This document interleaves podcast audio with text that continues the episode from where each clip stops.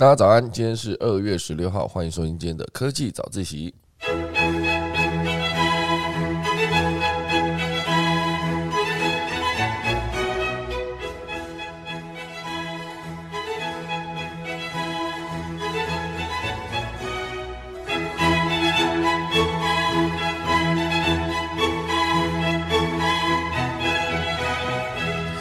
好的，今天要跟大家分享几则新闻。第一则是，呃，中国跟印度哈这一块，其实照理说应该是一个国际新闻相关的哈，但是他们从那个两边的。经济关系越来越紧张，就从边界开始，然后一路到现在，他们是印度禁止了非常多中国的 A P P 的使用，哦，所以呃很多的公司市值跟营收都直接下降非常多，因为毕竟印度是世界第二大人口国嘛，哈，就最多人的国家之一，哦，所以呢，现在他们是连 A P P 都禁止使用，哈，就是相关后续还有非常多延续下来的争端，所以包括字节跳动等等，他们就直接做出了一个反制，解雇了印度员工，好，所以这个。等下后续来跟大家分享一下他们现在两边的相对紧张的情势。第二则呢，会跟大家聊到就是呃我们的超级杯的广告，大家知道有史以来超级杯广告都是最贵的，而且超级杯中场表演永远都是当年最红的一个歌星、艺人、名人等等，所以大家大家跟大家分享超级杯的相关。第三则呢，会跟大家聊到就是任天堂，哈，它其实拥有强大 IP，却拒绝进攻元宇宙。哦，他的逻辑跟理由到底是什么？等下来跟大家分享他的社长为何要跟同业唱反调呢？所以大家钟声过后就来开始今天的科技早自习喽。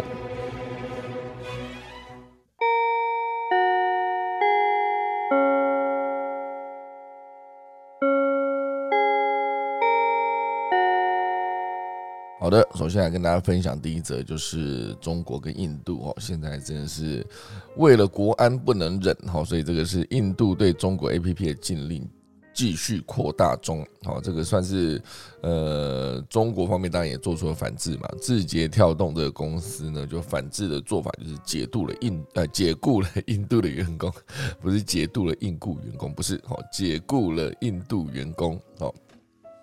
所以他们的整个中国跟印度的争端哦，从网络哦，应该说从边界争议延烧到了网络世界哦。其实那个中国跟印度的边界，因为毕竟他们曾中中间有一大段算是一个国界交接的部分哦，所以只要有国界交接的部分，它就一定会有一个争议哈。就比如说国土应该从哪边开始算哦，那如果你超线的话是怎样？如果你没超线的话怎么样？那有没有偷偷的去把我的边线往后推，让我的国家变大一点哈？其实那个国界的争端在全世界各地其实都蛮常出现的。那当然，像以欧洲来说，他们一个一块地方拥有非常多的国家，就是你其实可以呃坐一辆火车就可以直接经过好几个国家，类似这样。哦，所以国界一直以来都是他们会非常在乎的一个重点。我甚至我之前还看过一个，它其实就是，呃，在某一个国家的边界的一个地方，好，它其实就是往上、往下，啊，应该说往东、往西、往南各走一步，其实都是就是三个国家，类似这样子，哦，它就是个三个国家交界的地方，好，所以它很酷，就是你想要出国，你就在那边一直左脚右脚一直跳，你就是左右就两个国家一直移动，然后你想要再跳第三个国家，就再走一步就可以了，就是三个国家。的交界处哈，所以其实国界的争议一直以来都应该说从从古至今啊，国界的争议一直以来都有可能会延烧至后来两个国家发生的战争哈。那当然以中国跟印度来说，他们其实一直以来都知道这个状况啊，所以之前甚至有一度哦，就是他们有一个默契在哈，就是两个国家在呃边界上面安排的驻军呢，他们其实是不。会佩戴枪支的哈，就是他们不会去做开枪这个行为，就即便有一些争议，所以他们到最后就是赤手空拳，最多最多就是丢石头，很难想象。我之前看到，哎，为什么这两个算是这么先进的国家，而且还有核武大国，两个其实都有拥有核子武器的国家，他们在面对那个边界争议的时候，他们选择的是丢石头哈。丢石头是一个什么状况呢？就是。呃，他们为了不要让那个冲突进一步的升级，因为今天是假设接着开了一枪啊，开一枪可能就会直接造成致命的伤害嘛，那就死了一个兵之后呢，明天可能就会直接开炮哈，这个开炮下去之后，可能就会慢慢一不小心就会演变成核子的世界世界末日，我这边丢你五颗，你那边丢我六颗，那整个其实丢下去是非常恐怖的。所以现在各个。国家都拥有核子武器的状态下呢，其实是大家都在尽量避免核子的战争哦。因为当这个核子武器按下去的时候，其实往往就是人类的末日哦，就是全世界的可能都会因为这些核子的，比如说核弹哦、氢弹这些，像之前早期的原子弹跟现在的氢弹比起来，它的能呃炸爆炸的能量、破坏的范围，其实已经不是同一个等级了哈。所以现在呢，就是为了当初了哈，就是中国跟印度哦，为了让对方知道自己很在乎这个国界的部分，所以他们就用了丢石头这个举动哈。那现在呢，当然就是整个它可以延伸到非常多的部分嘛哈。所以从他们的竞争从边界延烧到了网络世界，像是印度，它已经禁止了腾讯底下的，比如说呃一些应用服务，然后包括呃网易。底下的那个，啊，他他进的蛮多了哈，包括腾讯啊，还有 Garena，Garena 底下有一个 Free Fire 这个游戏，好，其实这个游戏我之前有玩啦，就是一个大逃杀的游戏，它就是就是俗称的吃鸡的游戏，哦，所以印度目前为止呢是不让他们的呃国家的人民哈去玩 Free Fire 这个游戏，那很多的服务也是不能用了。哦，所以还禁止了五十多个跟中国有关的应用城市。我，这算是过去一年半以来呢，印度以国家安全为理由颁布的最新的禁令。哦，国家安全就是他可以直接解说，你玩 Free Fire 吗？诶，你可能会让我们的国家安全受到损害哈。这当然可能很多都是跟资料安全有关啦，就是所有的使用者在你注册的时候，你下载，那应该说你填入的资料到最后会如何被使用哦，其实永远都是一直存在一些风险跟安全上的疑虑。哦，当然现在所有的网络服务其实都会需要呃使用者去做注册这个动作，只是注册的过程中你要留下的资料有多少哈？那留的资料越多，它就可以呃整个平台方就可以。掌握这个用户掌握的越精准哦，如果你留很多资料的话，好，所以呢，这个这一些呃网络的应用服务哦，A P P 等等哦，就是另外还有五十多个与中国有关的应用城市哦，也全部都直接被呃颁布了禁令面明令禁止好这个状态哦，所以当然他们在做这件事情的时候呢，呃。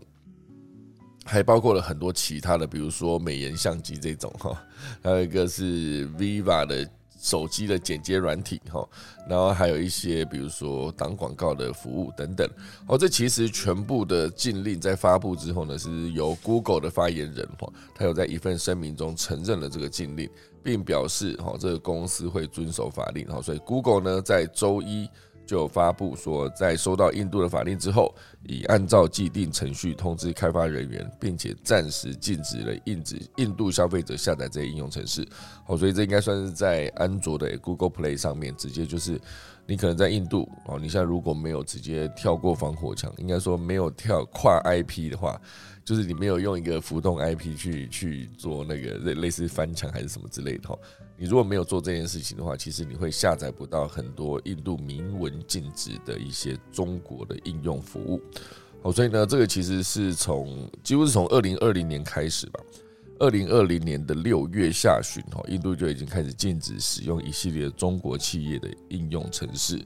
当时呢，这个世界上的第二大网络市场出于国安疑虑，直接禁止了 TikTok 啊，还有阿里巴巴的 UC 浏览器，还有腾讯的微信哈。其实光 TikTok 跟那个微信，这使用者就非常的众多了哦，以及它数十个有关跟中国有关的应用程式。不过呢，毕竟这两国是还没有到撕破脸的地步，好，所以印度政府并未在这些公告中明确提及中国，哦，仅表示这些应用程式收集分析用户数据的方式，对印度的国家安全国防造成了威胁。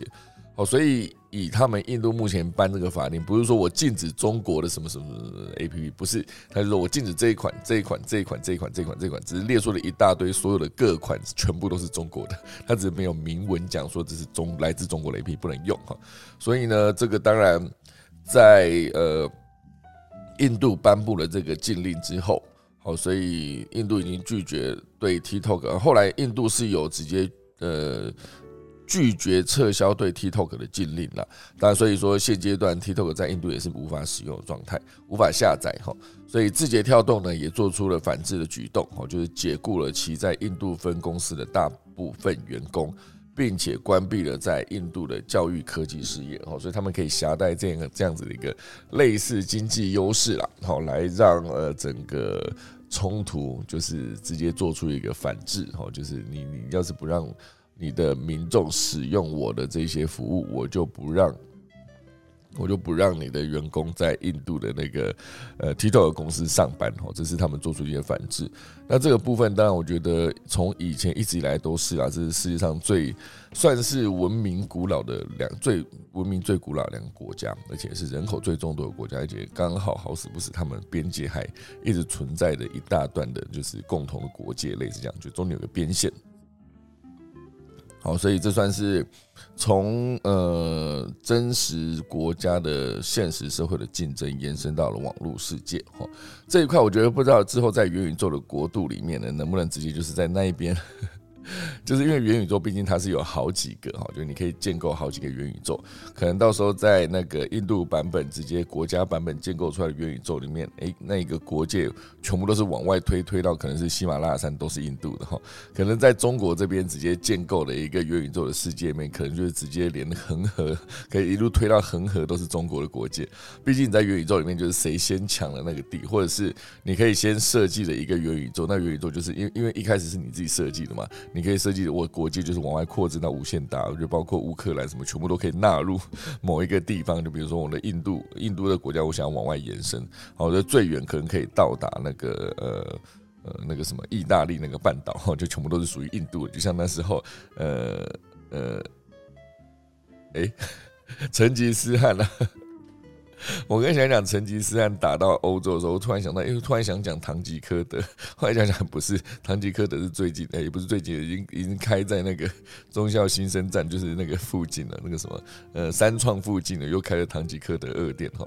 但是讲我突然讲错，总之就是，呃，那时候。那个成吉思汗哈，就是直接把国家呃把他的国土一路延伸到欧洲，就打到欧洲那边去就停下来，没有一路打到法国跟英国，没有打到伦敦跟巴黎啦。简单讲，我觉得如果那时候成吉思汗是一路打到伦敦跟巴黎的话，现在这个世界可能很不一样哈。好，所以总之呢，在元宇宙这个世界里面，现阶段当然就是很多人在炒房炒地嘛。我昨天看到的相关的新闻是表示，就就显示说，在我们现在几个比较多人使用的元宇宙空间里面呢，其实，在元宇宙里面，类似台北市的真实空间里面，也是一零一附近算是地价被炒得非常高，就跟真实社会是差不多的，很多的豪宅，包括那个什么。呃，桃珠影园的这种非常贵的这种豪宅呢，其实它其实也是在新一区，离一零一是相对比较近的位置哦。所以在真实世界中，你要去炒房，还是可以跟呃讲错了，你是在那个元宇宙的空间里面要去炒房，还是可以跟真实世界的地图做相做出一些联动哈。所以我觉得这一块呢，就是呃，在这一则新闻里面大家可以看到的一个部分。好，所以当然我觉得这个争端还好，就是。目前为止只在网络世界啊，如果今天真的有一天不幸演变成真实世界的一个战争的时候，那可能对当地或是对全世界来说都是一个相当不好的消息哈。所以这是现阶段第一则新闻，对于印度如何去呃，就是跟中国做出一些竞争，然后从 A P P 的禁止使用开始，这个禁令开始，就可以让所有的印度民众目前为止无法使用中国提供的一些 A P P 的服务。至于之后它有没有可能会再扩大这个整个的争议，就是把那个 A P P 的整个禁令再延伸出去更多，让你更多不能使用哈，或是中国在这方面能不能会不会做出更多的反制哈，都是有可能之后就是看它后续怎么样去做一些后续的发展。哦，这是第一大段，我们跟大家聊到了印度跟中国的禁令啊，就应该说印度禁止中国 A P P 的这一块。那当然这边讲到中国，还是想要再补充一则跟中国相关的消息哦。这其实是呃宁德时代，我不知道大家有没有听过宁德时代这间公司，它其实是目前为止哦已经连五年称霸了电动车的电池市场，哦就是在全世界最大的电动车电池的生产商，哦那其实就是一个亚洲国家再次垄断了整个产业的一个案例哈，这算是一个南韩研究机构有在呃就是呃之前有公布，二零二一年全球电动车。动力电池装机量哦，中国电池制造龙头宁德时代以百分之三十二点六的市占率，连续五年夺下了全球冠军。而且纵观前十大电动车电池制造企业，几乎全部都是中国、韩国、日本的亚洲企业去做垄断。好，所以宁德时代算是一个三十六点二。那第二名的那个电动车电池的竞争厂是 LG 哈，也是来自南韩的。那呃这一块其实算是三十四点三哦，所以这两家企业加起来就超过百分之七十的市占率。好，这算是。还蛮厉害的一个存在哦，就是应该说整个二零二一年啦，讲错了，从二零二一年应该是三十二点六比上二十点三哈，后来 LG 有下降哈，就是第其他后面的厂商有几起直追的状态。好，所以以这个状态来看呢，就是宁德时代确实是在电动车电池这个战场上，目前为止算是屹立不摇，就是一直维持百分之三十以上的市占率，在全世界。好，所以呢，包括 LG，包括 SK，还有那个三星哦，三星的 SDI 这几个公司，其实都分别拿下了二五六名。那中国除了呃拿下第一的宁德时代，还有比亚迪拿下了第四名，全世界第四。好，其实还有一些其他的中创新航啦、高轩啊、国轩高科等等。那日本的部分则是由 Panasonic 拿下了第三名。好，这是榜单中唯一一间日本企业。好，Panasonic 其实好像 Panasonic 之前一直在电池方面的表现非常优秀。哈，只是现阶段走到汽车的那个。啊，走到电动车的电池供应的时候，就是最终现阶段还是宁德时代的时代哈。宁德时代这个企业的一个一直处在连续五年都拿下世界第一的状态。好，那当然宁德时代它的之所以那么强大，是因为它是全球电动车的大厂特斯拉好的供应商。除了特斯拉呢，它也供应了中国国内的蔚来汽车、大众汽车等等。就是只要有新的汽车厂想要研发电动车，宁德时代都是呃很多时候他们会第一做的一个首选哈。所以当然我觉得连续五年拿下这个电动车电池的冠军，而宁德时代却没有因此停下开发新技术的脚步。这间公司在去年七月好推出了第一代的钠离子电池哈。可以在十五分钟之内把电量充满八成，而且还可以混搭锂电池，引发了市场关注哈。所以我觉得呃很多的企业在保持自己领先的时候，都持续不断的把收入投入研发。我觉得它会投入更多研发，就会代表说它可以扩大竞争的门槛哦。就是你想要直接。呃，超过我这个公司的技术，你就必须投入更多研发，不然其实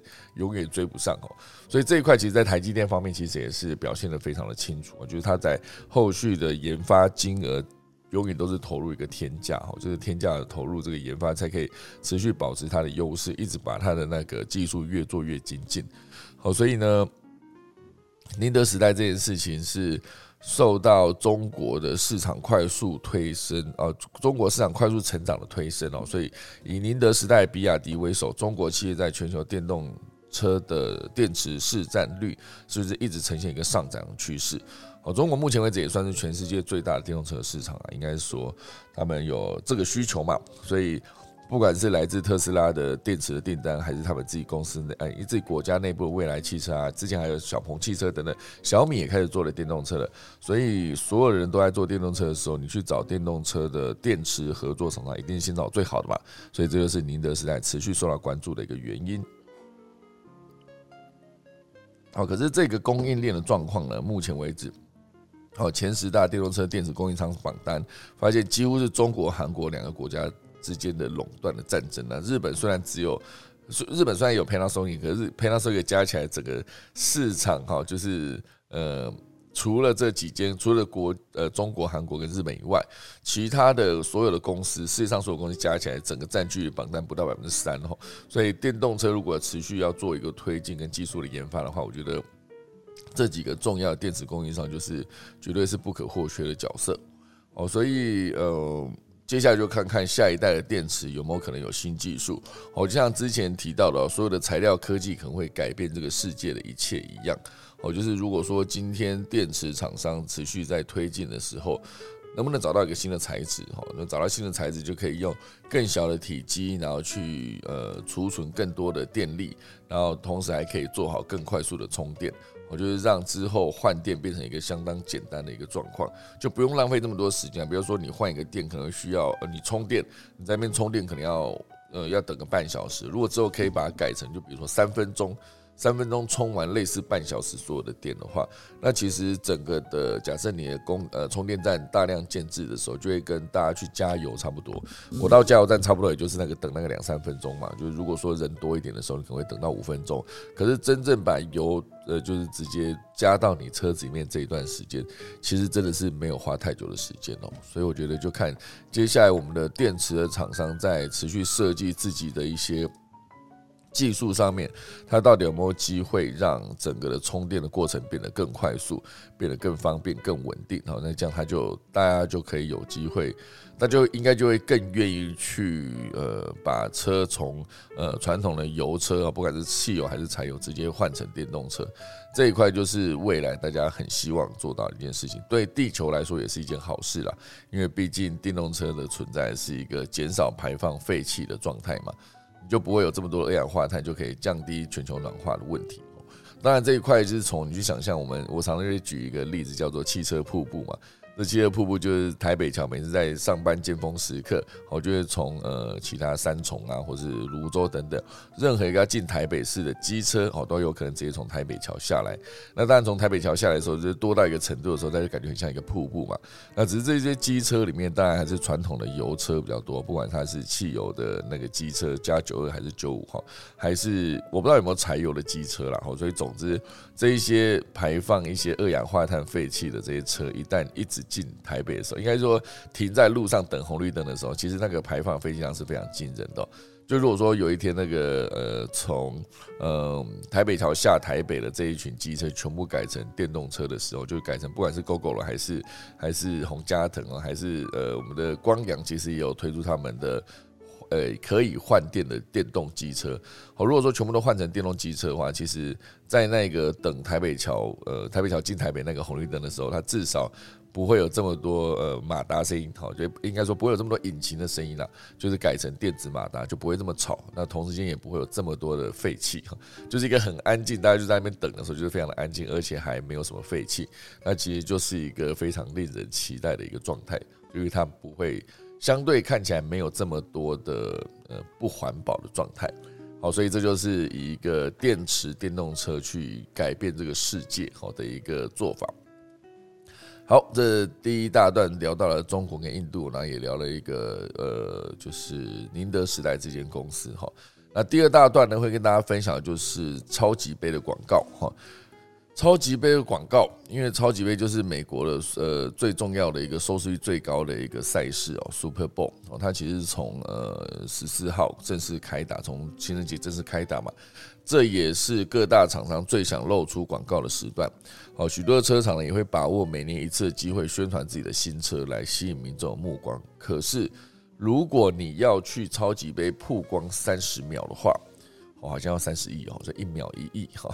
有没有？大家有没有这个钱去做出一秒一亿的这种就是投资哦？就是这应该就是真正的世界大厂才做得到。要不然，其实每一间公司，如果你硬是要他拿出三十亿去投这个三十秒的话，当然，很多时候就是你在投广告过程中，如果你的后续的供应链没有没有做好，就比如说你投广告，然后到时候真的是大家都有对这个商品有兴趣了，可是却没有这个供应链却没有跟上的话，那就等于白投嘛，哈。所以当然，在超级杯曝光三十秒广告要三十亿这件事情，所以现阶段很多的呃上升中的企业都持续的投入这样子的一个曝光，包括加密货币、哈电动车，哈，所以大家都纷纷挤破头要进驻超级杯的广告。那哦，从二零二一年开始来算，哈，全球总共售出了六百五十万。六百五十万辆的电动汽车，这里头涵盖了全电动以及呃电呃油电混合的动力车哈，所以整个的数数据跟二零一九年比起来，算是增长了百分之一百零九哦，所以你可以看二零二零年售出的电动车大概就是三百多万辆，因为它毕竟增长百分之百嘛哈，这增长百分之百就是差不多增加了一倍，诶，是这样算吗？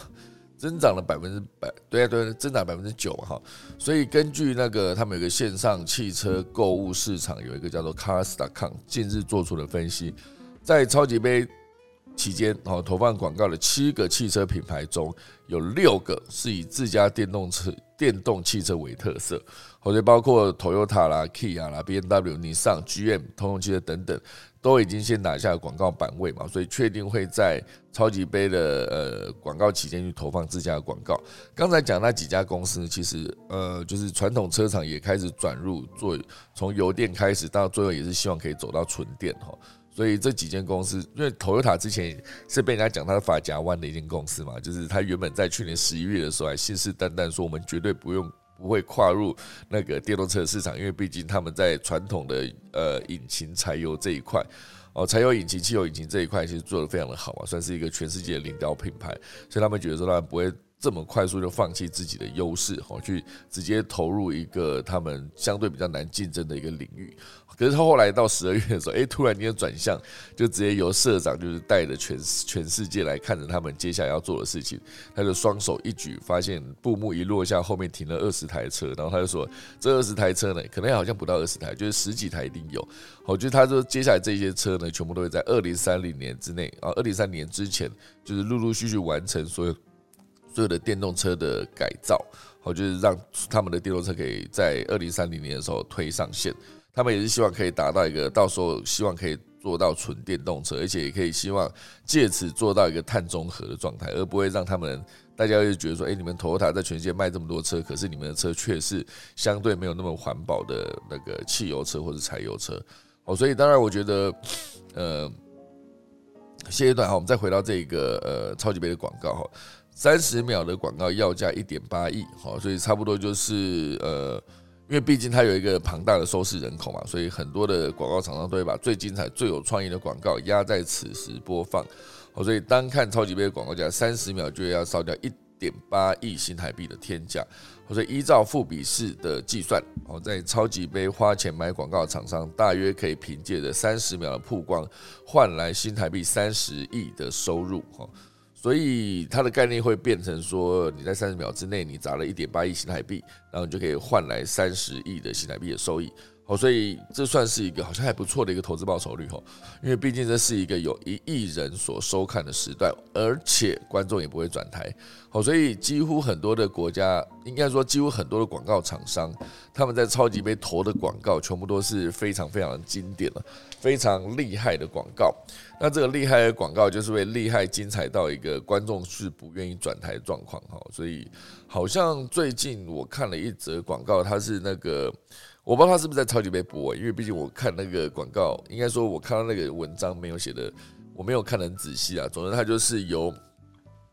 呃，现在加拿大知道 LeBron James 是一九八四年出生，所以现阶段他应该已经是三十八岁了哈。所以他那一则影片就是三十八岁的 LeBron James 的，就是他现在这个状态，然后去跟十八岁，就是二十年前的自己，哦，去坐在一个椅子上在那边聊天，两个人在聊，就是十八岁的 LeBron James 就问说：“哎，你们未来已经有？”手机的可以移动上网，可以用小小一片荧幕去看电影了，是不是？然后还可以直接有物联网，什么电动车这样。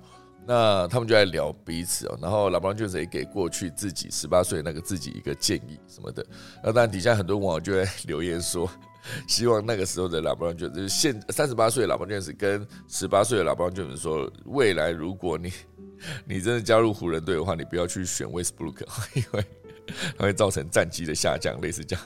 好，所以我觉得那个我不知道这是不是超级杯的广告啊？之前还有很多超级杯广告，是不是？好像有一年的超级杯广告是乔 Jordan 哈，就是 Jordan 好像是跟呃他在巅峰时期的 Jordan 去呃面对刚进联盟的那个 Jordan，然后再还有另外一个是北卡，就是他在念大学时候的 Jordan。所以现在很多啦，严格说起来，应该是很多很有创意的广告放在超级杯，因为。你像刚才超级杯这么一个红的时段，然后呃关注度这么高，那如果说你今天是一间企业的话，你如果想要在那边打广，你确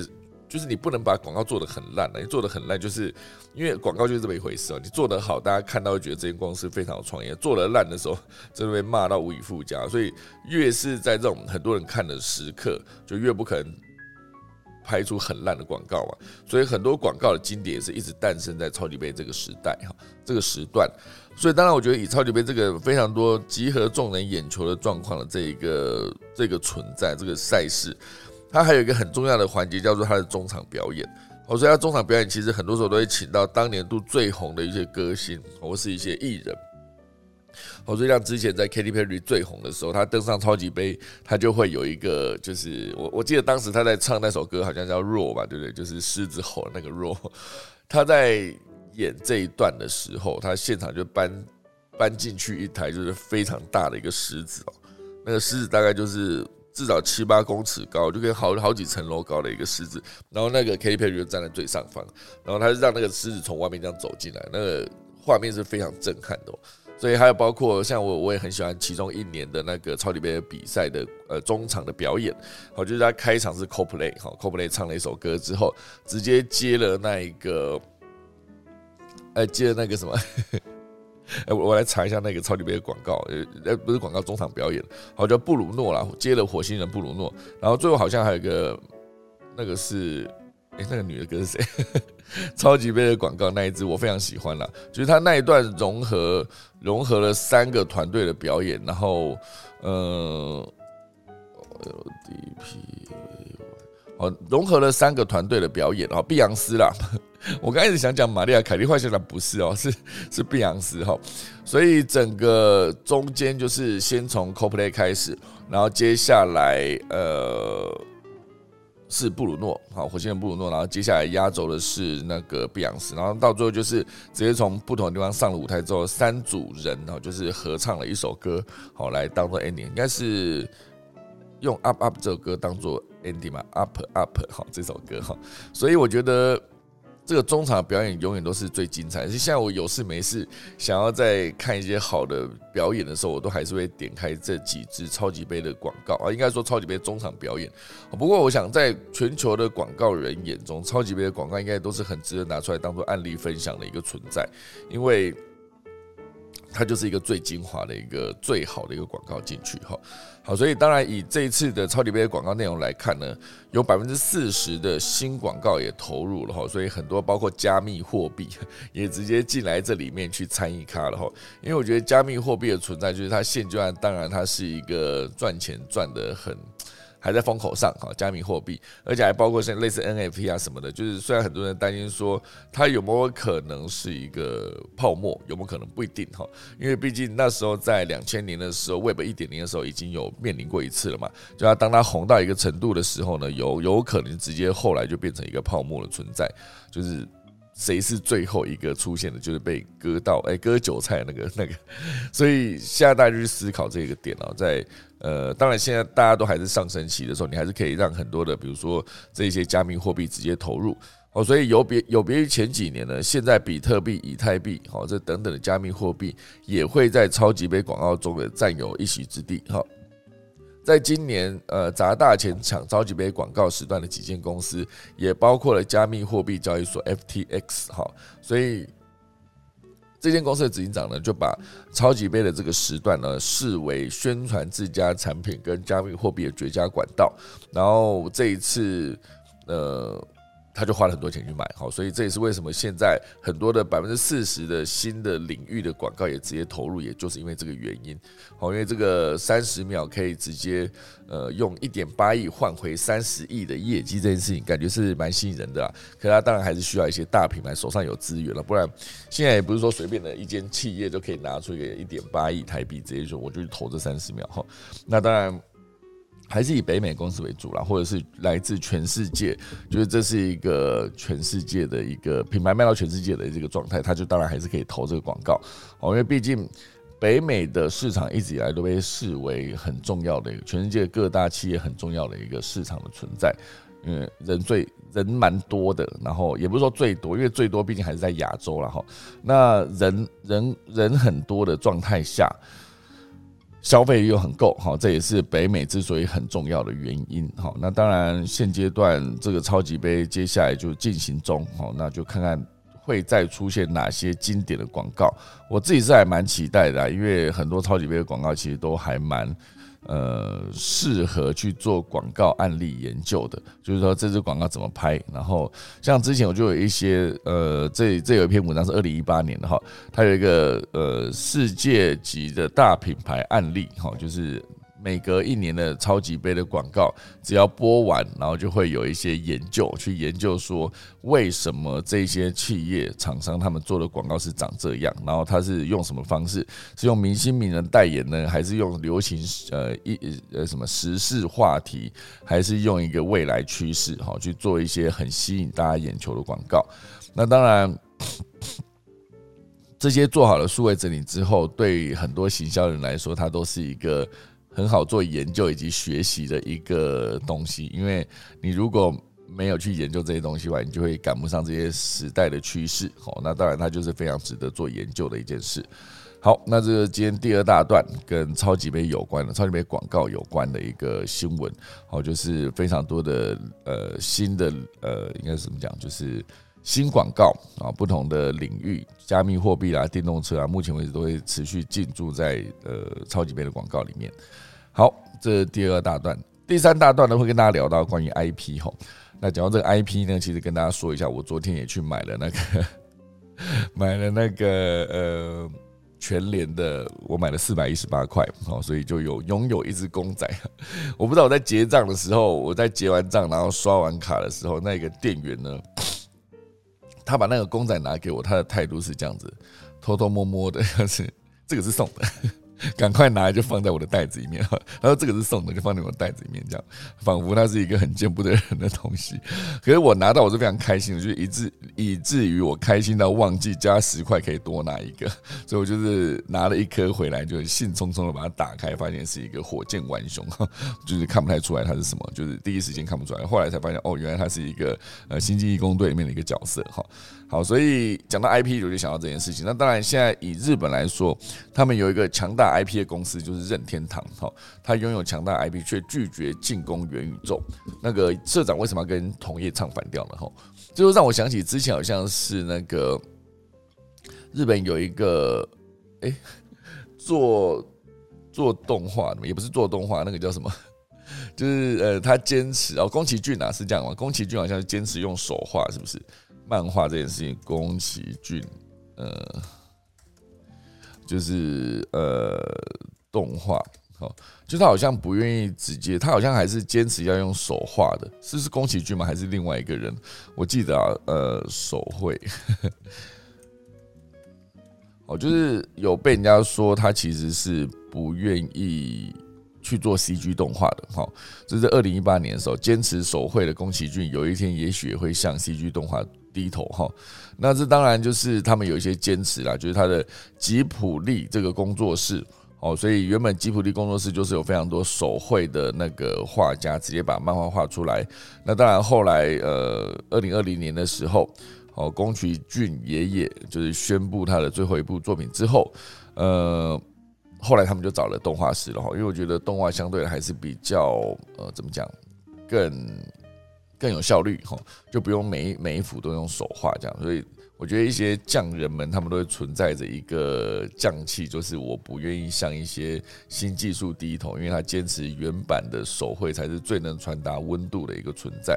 那当然以任天堂这个公司来说，它其实一直以来都是常常在不同的时刻就推出一些非常有呃声量的作品。我就像是二零零六年、零五年那个时候，零五年应该说零四零五年那时候，呃，任天堂推出了 We 吼，就是有有别于其他的 PS4 啦、Xbox 啊，就是。最大的差别就是它有一个体感的应用，这体感应用就是让当时未在全世界卖翻吼，就是卖到一个任天堂股价直接飙涨的一个状态。因为那个新新的玩法，它在做那个互动的时候，就是你拿着你的手上的操作器，直接跟你的荧幕做互动的时候，比如说你在做呃网球的挥拍啦，或者是你在做那个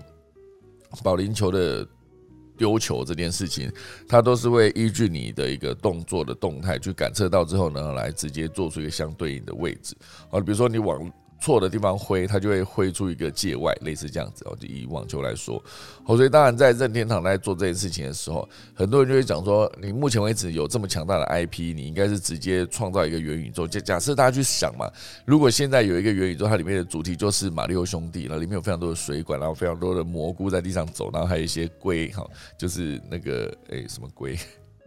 就是有翅膀的龟，然后一些没有翅膀的龟。我刚好。前天看了一个短片，他就在讲说，呃，任天堂一代有非常多可以加台哈，就是你可以在，比如说你踩一个龟壳，然后在一个就有一个乌龟从那个楼梯这样走下来，然后你就直接把它踩扁之后，它其实就会变成一个龟壳嘛，然后你就是在同一个位置一直跳，一直跳，一直跳，你就一直踩，一直踩，一直踩，然后你就可以每踩一次就可以加分，加分，加分，加到最后面就加一台一台，就是生命可以多加一条一条一条，一条一直加这样哈，这是一个呃。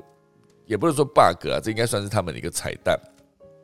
有好几个地方都可以有隐藏那个加加一个生命的一个星星，或者是呃，你可以一直用这些方式去踩那个乌龟的龟壳，然后就可以增加很多的生命。它的概念就有点像是你在玩那个魂斗罗的时候，就上上下下左右左右 B A 哈，类似这样的，它都可以加三十命之类的哈，加命应该说哦，所以很多人说那个是加命菇啦，加命菇加台菇都这样讲哈。所以你就想象，如果说今天任天堂打造了一个元宇宙，哇，那那个元宇宙应该会很让很多人想要进去哦，就你进去。你可能真的可以跟马里奥兄弟打招呼，这样你可以直接跟他握手之类的，或者你可以看到其他的，你或者是你可以直接戴着 VR 眼镜，直接在里面坐一趟，就是马里奥赛车哈，那应该就是非常过瘾的第一人称视角的马里奥赛车。好，那那玩法一定跟你直接在地后面操作这一台那个赛车的人物是不一样的逻辑哈，但是他却拒绝进攻元宇宙，原因到底是为什么呢？哈，那。在今日的财报会议中，任天堂的社长古川俊太郎哈，在尚未确定元宇宙技术应用能否为玩家带来全新游玩体验与惊喜之前，任天堂并不会贸然投入此趋势发展，而是他会先观望市场变化，并且持续寻找适合任天堂元宇宙发展的方向。好，所以说他也不是说我不参加，而是说我目前为止没有找到他能够。应该说，他们都会有一个哇的时刻啊，所以很多的呃品牌，他们都是希望可以带给他们玩家就是一个惊喜的状态，而不是说我今天推出个产品，大家看到说哦。我就像以前 iPhone 第一次出来的时候，他发现大家发现用手指可以两指触控，可以把画面放大缩小的时候，这就是一个所谓的哇的存在。因为之前没看过嘛，所以我那时候我看了很多的报道，跟很多人在聊那个手机的时候，就是第一时间买到第一只 iPhone，人生第一只 iPhone 买回来，第一件事情一定是打开照片软件，然后把照片放大缩小，放大缩小，放大缩小哈，或者去做一些应用，比如说你就去玩那个 Angry Bird 拉放哈，或者是你直接去做那个水果忍者，直接去切水果。果酱都是用手指去做互动，你会把这个手指去做互动这件事情看得非常大，因为它就是给观众惊喜的一个存在。那如果说今天你想看到后来 iPhone 在发表的时候，就是 iPhone 十二发表到 iPhone 十三，他就说好，你看我们的镜头，呃，那个画质变好了哈，就这样。那说哦，你画质变好了。你回来的时候你就大概拍一张，哦，画质好像真的有变好，就不会说真的一直去玩了，你就感觉好像这个部分没有真的给观众一个惊，给消费者一个惊喜的状态，你就不会想要快速的投入，所以。看起来这个任天堂的市长古川俊太郎应该也是在思考这件事情，就是说我还没有去思考到，如果说今天我真的打造了一个任天堂的元宇宙哦，里面可能有马里奥兄弟啊，可能有什么有什么有什么什么，那这个给玩家的体验，它到底是不是一个？很棒的体验，还是一个很有惊喜的一件事。我相信他们在那个呃 Switch 推出来之后，Switch 推出之前，其实有很多的小道消息就显示呢，他们任天堂可能会推出一个，你可以结合呃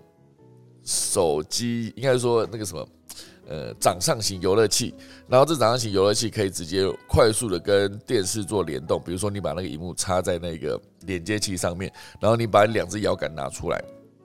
我就可以直接玩跟电视的互动，那同时间你也可以直接把两只摇杆拼成同一只，就感觉好像是更完整的一个摇杆，而且那个两只摇杆就变成说每一个游戏在进行过程，它好像那个一一台机器可以连接到八个摇杆，那连接到八个摇杆的状态下，就变成说你可以让呃就变成一个 party game 啊，就可以让大家一起在一个派对中直接去玩这个游戏。我相信那个体验一开始出来的时候，绝对会是让非常多的任天堂的玩家、Switch 玩家觉得非常想玩，而且它。就是一个 Wow 的一个状态，我就是之前的很多的游乐器，它其实像之前好像 We 好像也可以吧，We 好像那时候也支持四支摇杆去进行同一场比赛。那当然现在现在是可以直接做到八个摇杆，然后所以在呃 Switch 刚上线的时候，就是非常多的全世界玩家都疯狂的抢购，然后还包括像去年的那个疫情期间，好 Switch 推出了他们的健身环，好健身环其实呃当它一出现的时候，那个同捆包也是卖的非常的夯，因为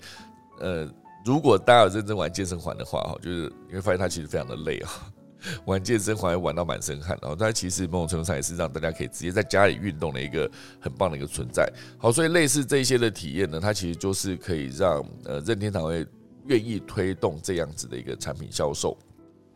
毕竟它可以让玩家在有一个全新的游玩体验，而且还还蛮惊喜的。就是你当你发现你每天持续不断的玩健身环，玩到最后，哎，你竟然瘦了哈，或是你的体态真的有受到改善哈，就是因为毕竟里面有一些关于瑜伽的游戏嘛。我记得好像最早期那个 We，它在推出一个 We Fit 哈，就它底下有一个底板，那个底板就是你站上去的时候，它会去判断你左右脚的重量，因为毕竟你可以透过重心的转移，然后去开始跟游戏进行游游玩的互动。哦，所以我那时候玩 We Fit。的时候就 W I I 然后空格 F I T 啊，玩 w e f i 这个板子的时候，好像就是有一些，比如说滑雪哈，滑雪必须改变重心嘛。还有一个就是很重要的趋势，就是你可以直接在 We Fit 上面去玩那一个瑜伽。哦，瑜伽它有一些动作，比如说你单脚站啦，或是有一些透透过什么样的方式，就要保持身体的平衡，就是核心要稳定这样子。一样搞到满身汗，所以那时候就会觉得哦，这个 We Fit 还蛮酷的，哦就是它真的会让你在游玩的过程中，真的可以把有一些瑜伽的动作做得很精准哦。虽然没有说到百分之百精准，可是至少你在控制重心这上面，已经可以直接让你就是让你的核心肌群可以真的有受到锻炼哈。所以这算是呃任天堂目前为止他们自己要去思考说。我这个元宇宙的技术，如果没有真的让玩家真的有很棒的体验或是很大惊喜之前，他还是会持续研究，然后一定到最后面可以打造出一个让玩家会真的有一声哇的一个，就算是元宇宙这个领域，他们应该都可以直接把这个 IP 发挥的淋漓尽致。这是为什么很多人相信任天堂这件事啊？其实以 PS4、PlayStation 4嘛，好像一路到现在是 PlayStation 5、Sony 的体系，还是微软的体系，微软体系还还那个携带强大的软体开发的一个机会，就包括像他们之前也收购了动视暴雪嘛，好，所以 Xbox 一直以来。这个原本他们是三强分立啦，就是呃，从那个 PS 系列、PlayStation 系列，然后到那个 Xbox 的系列，然后还有 We 的任天堂的系列，原本是三强分立。可是后来，呃，因为那个画质这件事情，呃，简单说就是 Sony 跟 Xbox 持续进行了画质的战争了。那任天堂它没有直接硬跟这件事情，因为画质这件事情其实它需要投入更庞大的开发才可以做到更好，所以任天堂它其实主要走就是以互动的方式，好，不管是从它早些年推出的 We，然后还有后来推出的 Switch，事实上都证明这这两仗都打得非常的漂亮，好，所以很多人相信任天堂的创意跟结合它 IP 技术的实力，好，所以希望它接下来推出的整个不管是元宇宙还是相关的应用，都可以让。更多的玩家，然后有一个开心的体验，好，所以这就是任天堂目前为止在做的一件事情哈。那现在还有一点点时间了，我再讲一下这个长荣他们在做的一件事情。长荣这个飞机上面，他们目前为止淘汰了机上的纸本刊物。大家其实现在坐飞机的时候，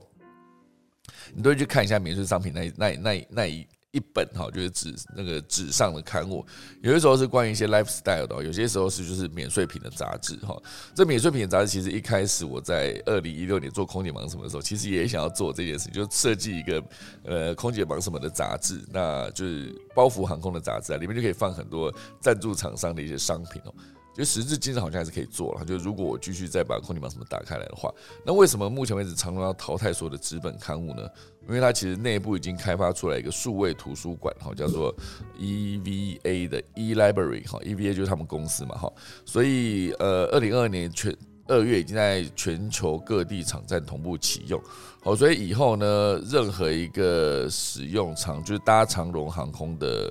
呃，员哎，不是旅客，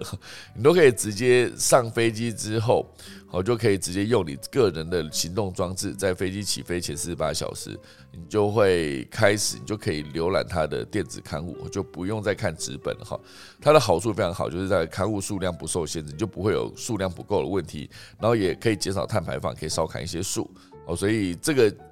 甚至你可以直接在机上，就是透过这个部分，可以把行动那个把服务做一个数位化，就大家买免税免更变得更方便哈。我，所以是快速讲一下这个长隆目前为止做出了这样子的革新。好的，最后快速跟大家讲一下今天农历，今天是好日子啊，二零二二年的二月十六号，也是农历的一月十六。宜祭祀、沐浴、祈福、求事、斋教、定盟、纳财、财衣、灌机、开市、立券、交易、纳财、沐浴、出府、谢土、出行，还是一个好日子，可以做很多事。今天祭祭安葬、做灶跟入宅哈。今天如果大家你要修建厨房，不要今天做哈，今天不适合。好，以上就是今天的科技早自习，快速打压下课钟喽。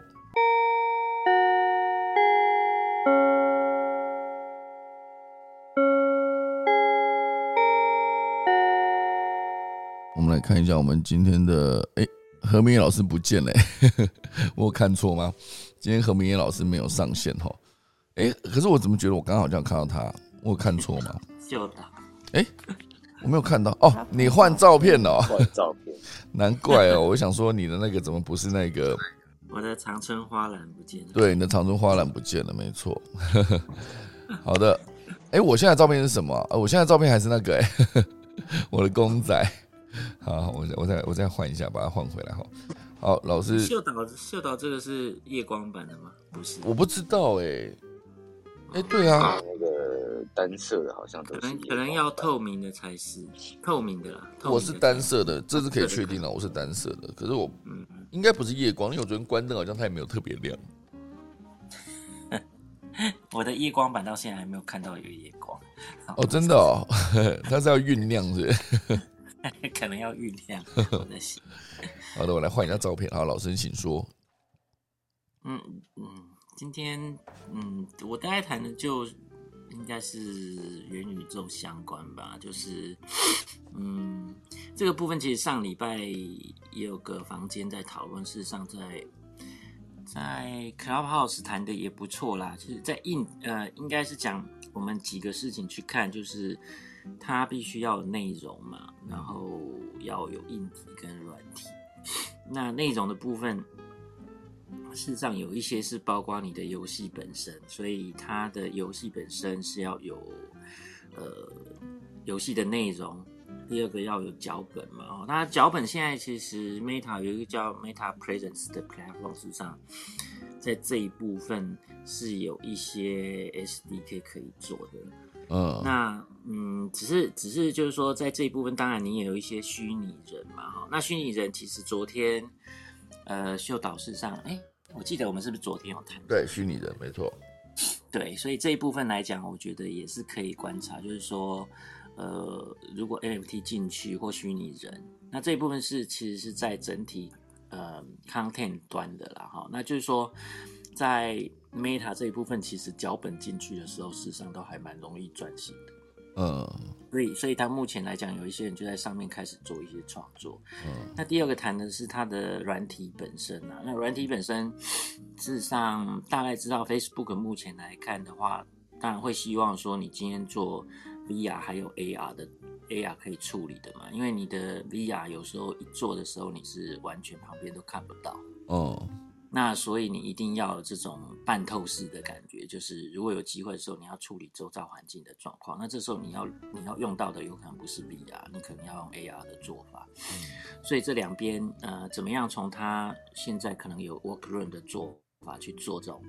半透明的，可能是一个可以观察，就它的。成熟度是怎么样？不过我觉得最大的问题还是硬体的状况啦。那硬体的状况，其实我觉得你像任天堂来讲，它现在都有体感嘛。那那这个硬体的状况现在是比较麻烦，是因为你必须用硬体做到很多的互动的状态。那现在互动的状态，硬体第一个至少你的眼那个头戴式装置事实上很重。嗯那第二个是它有蓝光的状况，就是它这种蓝光，其实你人人的眼睛事实上也没办法看太久。嗯。第三个就是说，其实现在在做的时候，他们有时候是要搭配这个 controller 的，就是要一些控制器。那这个几个部分事实上可能会让整体的应用嗯产生比较大的一些障碍啦。那这一部分我觉得硬体的突破。目前看起来，我觉得是老实说，以我来讲是比较大的限制了。所以为什么大家说三年到五年都需要？那这一部分硬体的硬体的做法，跟现在在任天堂做的方向也不太一样吧？哈，那所以我觉得任天堂会在这里觉得说不一定马上去喊，可是说所以他可能不是拒绝了，他就是不要这么早去喊这一件事情。嗯那所以所以这部分大概是我目前看到的状态。那超级超级杯的那个广告，其实在里面有一个比较特别，就是那个 SBF，就是在做那个去中心化交易所有一家很有名很很有名的公司嘛，就是由那个 SBF 去这个叫华尔街金童去做出来的。他当初其实利用的是那个。因为在各个地方比特币要交换的时候有溢价嘛，所以呢那时候日本是溢价百分之十吧，韩国好像溢价有三十 percent。那他那时候就搬到日本的比较偏乡的地方去住，整整天做交易嘛。他甚至都呃睡在办公室，所以所以他本身来讲，在这一部分，呃，就是当初的交易获利。那现在他开始就去做我们谈的去中心化交易所的事情，那开始去构建这个生态系了。那这个就是他其实，在那个超级杯之前，他应该才把他的那个交易所 FTX 去冠名到那个 N NBA 的迈阿密热火队的那个球场吧，叫 FTX Arena 嘛。所以这一类来讲都会谈，所以说现在当然都都在比较多的这个金融的机会上面，事实上比较在前面会受到关注啦。像台湾，其实在过年的时候，大家也都可以看到，其实游戏的市场，游戏的广告几乎占了一堆嘛。嗯这类来讲，事实上都是大家未来可以观看的，就是观察的。比如说游戏这一部分怎么样，呃，发展，然后到去中心化交易所，再到 NFT 这一部分这几个方向，我觉得大家还是可以大概多加关注这一部分的进展。那当然就是跟随这些领导的公司去看啦。所以目前这家 FTX 的公司怎么去构建 SBF，怎么去构建那个整体的呃去中心化的交易的做法，呃的整体的建构，我觉得也可以值得观察。包括他们在这种去中心化交易所啊、前端平台啊，还有应用的场景这一部分，开始都做一些构建了。那今天时间比较少一点，我就先大概先分享到这里。嗯，OK OK，好的，感谢何明燕老师。我觉得呃，你刚刚讲那个其实真的跟我讲的呃，跟我的看法大概也是接近的，就是关于任天堂来会不会贸然投入一个领域这件事情，确实也是，嗯，他们都好像都是观察很久了，确定好自己的优势之后才会去出手，因为毕竟他们的竞争太激烈了，就是 PlayStation 跟 Xbox 两个系统这样子。对，对，而且他走的体感的部分，目前老实说，体感的部分在元宇宙谈的并不是那么多啦。哦那，你真的耶，本身来讲要做体感的话，或者要做这种，甚至是要有一些比较动作式的，在元宇宙目前看来还比较少一点，在设计的方面。是不是难度更高啊？可是好像也还好哎、因为我看那个 HTC 的 Vive 系列底里面做的体感，我都也不算体感，那应该怎么说呢？就是 他在做那个互动这件事情上，感觉是做的不错的，做出一个立体化的这样这种感觉。有玩过的时候觉得很感动。哎、郭巴比在台下、哎，我不知道他现在有没有办法上来哈。总之就是，还是我今天的我的那个 Club Deck 又怪怪的，有吗？哈，我看他有没有空哈。今天有一个，哎、他上来了，我们来看，已经已经是哦，已经呃翘班好几天了，有没有？旷课好几天是，哎、把你这样讲，搞得你压力很大，好像好像逼你每天都要上来分享，没有没有没有没有强制的，没有强制，就看你有不用，担心，我不用担心，你就是刚睡起来的人。就是一个睡醒声这样子。好的，那你刚睡醒是有要分享东西吗？没有也没关系啦。哈，哦，有一个影片，就是哇，真的可以马上找出个东西来分享，也太厉害了。我想到我看到一个影片啊，就是好像是日本一个虾蟹水族馆的影片，然后他们就是跟美国进口了寄居蟹专用的透明玻璃壳，哦，大家应该找关键字就可以看到这段影片。然后就是他们就让水族馆里面的所有寄居蟹都换上，这样就是游客就可以很清楚看到寄居蟹它们在壳壳里的那个状态，就是 用来教学介绍。然后哦，呃，其实那个透明玻璃壳它最早是英国科学家设计，然后我觉得印象很深刻，是因为第一只住进去这个刻制化玻璃壳是一只叫做 Howard 的寄居蟹，然后寄居蟹它其实在成长的过程当中最重要就是必须换壳，因为它们的体型就是要越换越大这样，然后它们嗯。除了前端露出来那个鳌爪的部分之外，其实它身体就很柔软，体态嗯。就是像我们吸出来那个修猪雷那样子。哦，这样子所以对他们搬家的时候就必须他先把新的壳紧靠在身边，然后确定附近没有掠食者之后，就一鼓作气把身体从旧壳里面抽出来，然后再快速的钻进新家，就避哦，免搬家的时候没搬成还直接往生这样。嗯，然后根据研究，就是寄居蟹它对壳其实是很有要求的，就是除了那个贝壳的大小、重量，就在它的评估范围之外，它们之间也会争夺，就是外形比较新潮的贝壳，太旧或是有洞啊会漏风的那种，他们都会想要换掉。然后，所以就是贝壳对他们非常重要。就是有一种叫做呃侵蚀寄居蟹的，它是可以住在就是岩石或是海绵的那个孔洞里面。所以台湾的生态学者其实有曾经推行过一个活动，就是呼吁民众不要在海边捡贝壳，就让他们有家可以换可以住。嗯哦，，大家可以搜寻那个关键字“寄居蟹的透明壳嗯”，来了解相关细节。嗯，感觉蛮酷的。。寄居蟹的透明壳，会不会有人在寄居蟹里面炒房啊？就把它很多很漂亮的壳这样把它聚集在一起，然后很多哎、你你要买是不是？来来来，你这个透明的卖你很贵，然后这个彩色的那个彩虹的，对对，它是要放在哪里啦？它草房也要有地方摆，可能要云端哦是就。是有人想换的时候，他就冲过去，然后说这是他卖的。哦，对对对对对，这样，对啊，感觉是是一门好生意。如果够聪明的寄居蟹，我是寄居蟹，我就去做这件事情。你想换壳是不是？到时候可能还有一些防重，有没有？就像永庆跟寄居蟹界的永庆跟那个什么什么信义房屋，还拍广告，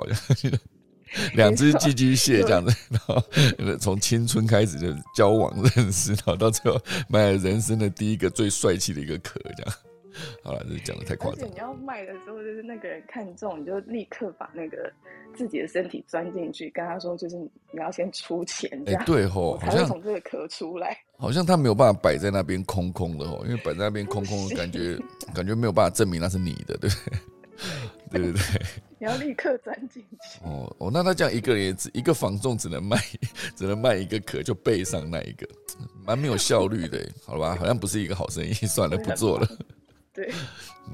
好，感谢你提供的这一则要把那个五个壳五个壳围成一个圈哈。如果同时有客人要看，你就是要身体在那边抽来抽去。就可是你一离开某个壳，它就钻进去啦，他钻进去就跑了耶。所以哦。对，那这样广告也不知道怎么拍哦，一次只能拍一个壳而已。广告，荒对啊谬而且一定都水下摄影师，寄居蟹也没有都在水下嘛。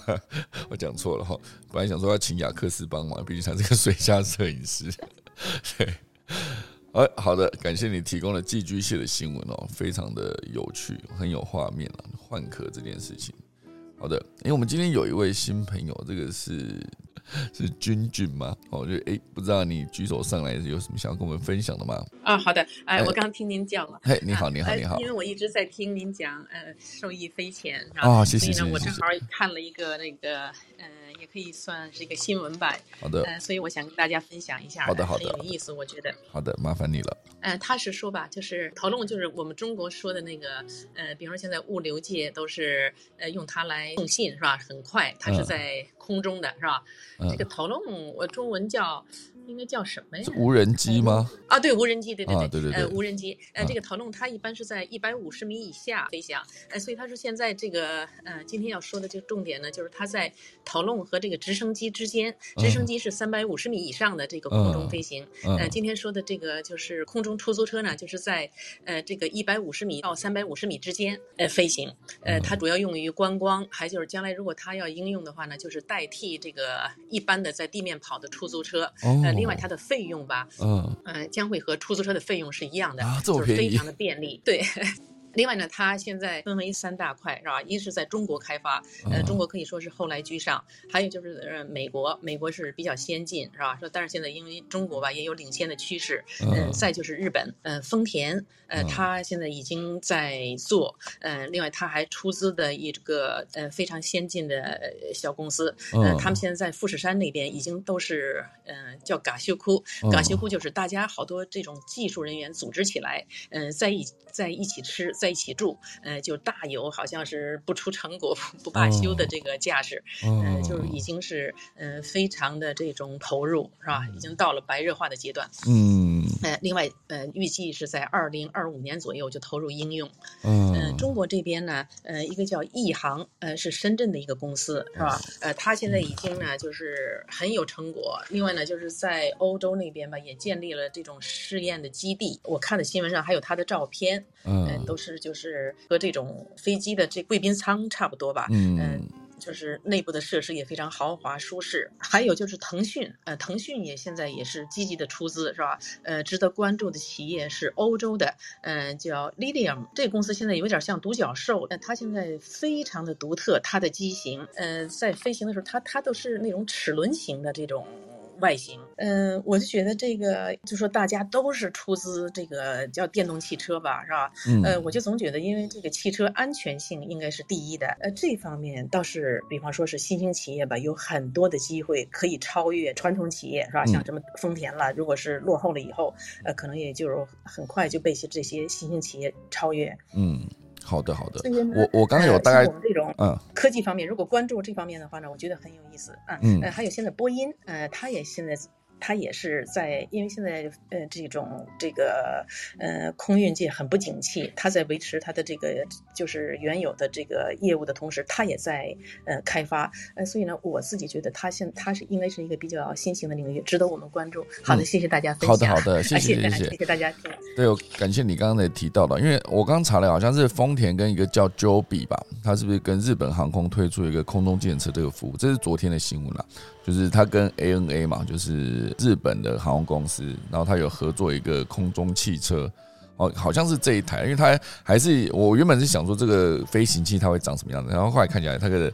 以它的示意图看起来应该还是以螺旋桨的方式，就不知道它可以载几个人哦，但他是写希望二零二五年。可以把这一辆车直接做出一个，它最大航程大概就是一百五十英里吧，两百四十一公里，最高时速两百英里一小时。好，所以这算是他们在推动的一个比较小台的一个建设。它写空中建车了哈，丰田汽车飞啊，丰田飞行器的首度试飞哈。然后还有另外，你刚刚提到一个易航，对不对？容易的易，航空的航，应该是这个吧？因为它这边写的是呃智能驾驶啊，就是自动驾驶这件事情。那我觉得，呃，我说的易航是亿万的亿哦，亿万的亿是？另外一个，它亿航智能啊，可能说的是一个公司啊。嗯，还有刚才日本的那个吧？嗯，我说的是叫它就是丰田和丰田出资的公司叫。Sky Drive，嗯，他们在富士山路，现在是在合，就是合宿吧，就是他们在嘎秀窟，就是呃，就把技术人员都都弄到山路的一个这种旅馆里边，哦，OK OK OK，这个呃深入研究。嗯，好的好的，哎，谢谢你提供这么多这个资讯，因为一行我之前没有没有 follow 到，我现在可以来好好研究一下。因为我很少发言，所以我说起来语无伦次啊，不会不会不会不会，把这个整理一下的话，可能比较好。不会不会不会，我觉得你就是你的脉络就是讲了这三个部分嘛，我觉得这三个部分其实每一个段落还算是非常的清楚啊，所以我觉得因为因为一开始我一开始是没有搞清楚哪个字啊，因为我查一行出现了三个，一个是利益的益，一个是容易的易，一个是你现在讲的这个亿万的亿，这三个后面都是加一个行，然后分别是做智慧驾驶，然后这个呃亿万的亿亿行那个字呢，它其实就是做空中自动呃空中交通自动驾驶飞行器。好，所以这几个公司感觉都蛮有趣的，因为台湾还有一间就是利益的益啊，益行，它好像是做一个跟证券交易相关的，所以这几个都是呃，我觉得我查完以后觉得我可以去研究一下的部分。哇，真的谢谢你耶，哈，就是感谢你来分享这几个消息，哈，就是让我可以在这个部分多一些琢磨去研究一下。那就谢谢，这是君君是这样念吗？目前在日本的哪里？在日本的哪里啊？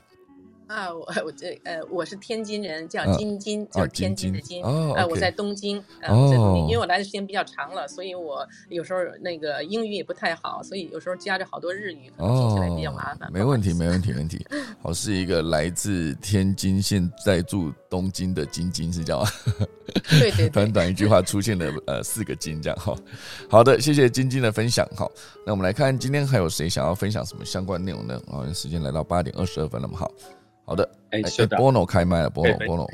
波诺，请说，请说。就是你刚才跟呃芭比讲的有关于寄居蟹那一件事。好的，好的。对啊，你可以去 Google 一下，有一个日本的视觉呃视觉艺术家叫做朱古雅希。哦，OK，他就创作用那个 Crystal Clear，就是三 D 列印，哦然后他那个就是有那个呃纽约啊、巴黎啊、东京，就坐在那个透明的那个寄居蟹壳上哦面。，真的哦，然后他还上了《国家地理》杂志，然后在哦二零一六年非常的红，哦所以如果在 IG 上，它是是个红片的。然后台湾也有设计师，嗯一个叫李伯廷的，然后有一家公司叫做 Hank and Maxwell，、嗯他们也做了，他们也是用三 D 列印，但他们做的就是比较实用型的。嗯所以你们刚才讲房中的那件事情，我还真的是会心一笑，提供给大家参考。哎、我看到嘞，真的超强的欸。他真的做出一个纽约的，他有个帝国大厦，有个天际线的感觉。是你讲是这个吗？就印出这个哇塞透明的壳，嗯，也不同的城市，嗯，曼谷的寺庙，荷兰的风车，哇塞！哎、如果是寄居蟹，我背了一个那个纽约的天际线，我这我觉得有超球的，应该很多人追吧？如果是一个女的，超多的，她在 IG 超红的。哦，这个可以研究一下。哇，哎、今天大家分享都好棒哦，可以值得我好好的去花一点时间去看一下。太好了，谢谢你们，谢谢你们。嗯不，会，那台湾也就 Google 一个叫李国廷的，就木子李，嗯然后柏就是柏树的柏，然后廷就是宫廷的廷，嗯你可以看到他做一系列环保。OK OK，李博婷，好的，谢谢谢谢。好的，感谢今天 Bono 的分享哦。今天啊，大家今天这些分享都好棒哦，今天收获良多。我来好好的查了一个资料之后，等一下我们下节目的时候，我来好好的看一下，好不好？今天就谢谢大家了。现在时间来到八点二十四分了，好，好了，那我先来打下个钟了。今天就谢谢大家啦。